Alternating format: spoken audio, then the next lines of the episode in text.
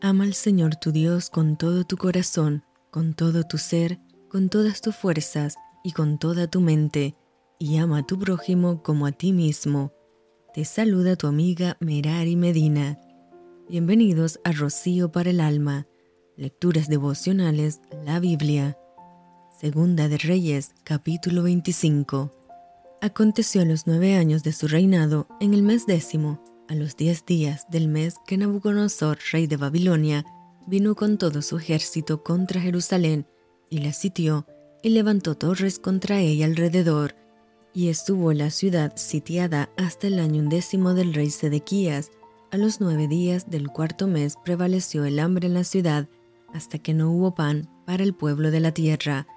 Abierta ya una brecha en el muro de la ciudad, huyeron de noche todos los hombres de guerra por el camino de la puerta que estaba entre los dos muros, junto a los huertos del rey, estando los caldeos alrededor de la ciudad, y el rey se fue por el camino del Arabá, y el ejército de los caldeos siguió al rey, y lo apresó en las llanuras de Jericó, habiendo sido dispersado todo su ejército.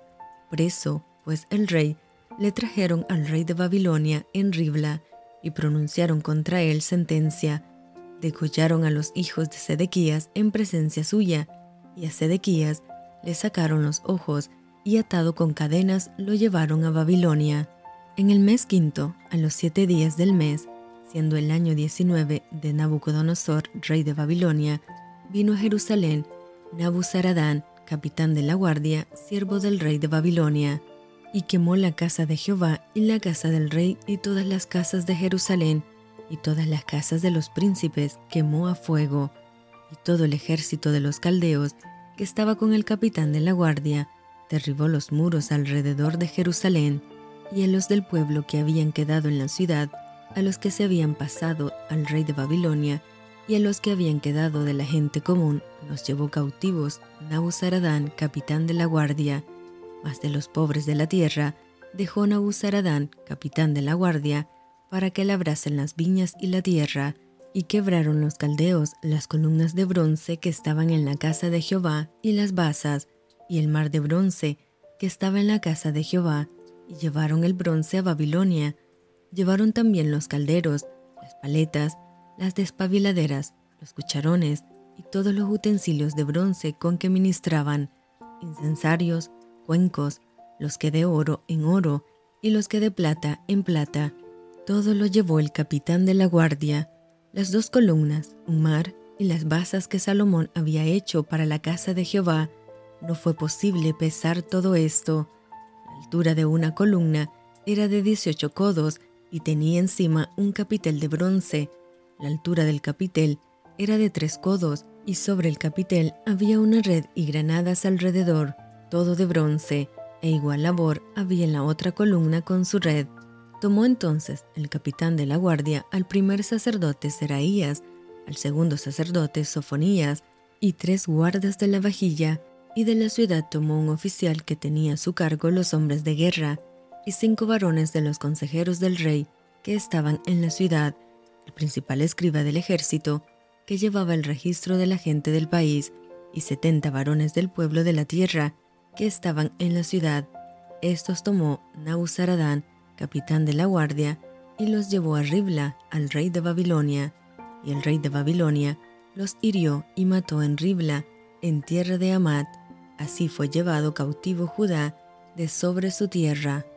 Y el pueblo que Nabucodonosor, rey de Babilonia, dejó en tierra de Judá, puso por gobernador a Gedalías, hijo de Aicán, hijo de Safán, y oyendo todos los príncipes del ejército, ellos y su gente, que el rey de Babilonia había puesto por gobernador a Gedalías, vinieron a él en Mizpa, Ismael, hijo de Netanías, Johanán, hijo de Carea, Seraías, hijo de Tanhumet, Netofatita, y Yasanías, hijo de un Macateo, ellos con los suyos, entonces Gedalías les hizo juramento a ellos y a los suyos, y les dijo, No temáis de ser siervos de los caldeos, habitad en la tierra, y servid al rey de Babilonia, y os irá bien. Mas en el mes séptimo vino Ismael, hijo de Netanías, hijo de Lisama del estirpe real, y con él diez varones, e hirieron a Gedalías, y murió, también a los de Judá, y a los caldeos que estaban con él en Mizpa, y levantándose todo el pueblo, desde el menor hasta el mayor, con los capitanes del ejército, se fueron a Egipto por temor de los caldeos. Aconteció a los 37 años del cautiverio de Joaquín, rey de Judá, en el mes duodécimo, a los 27 días del mes, que Evil Merodac, rey de Babilonia, en el primer año de su reinado, libertó a Joaquín, rey de Judá, sacándolo de la cárcel, y le habló con benevolencia, y puso su trono más alto que los tronos de los reyes que estaban con él en Babilonia, y le cambió los vestidos de prisionero, y comió siempre delante de él todos los días de su vida, y diariamente le fue dada su comida de parte del rey de continuo todos los días de su vida.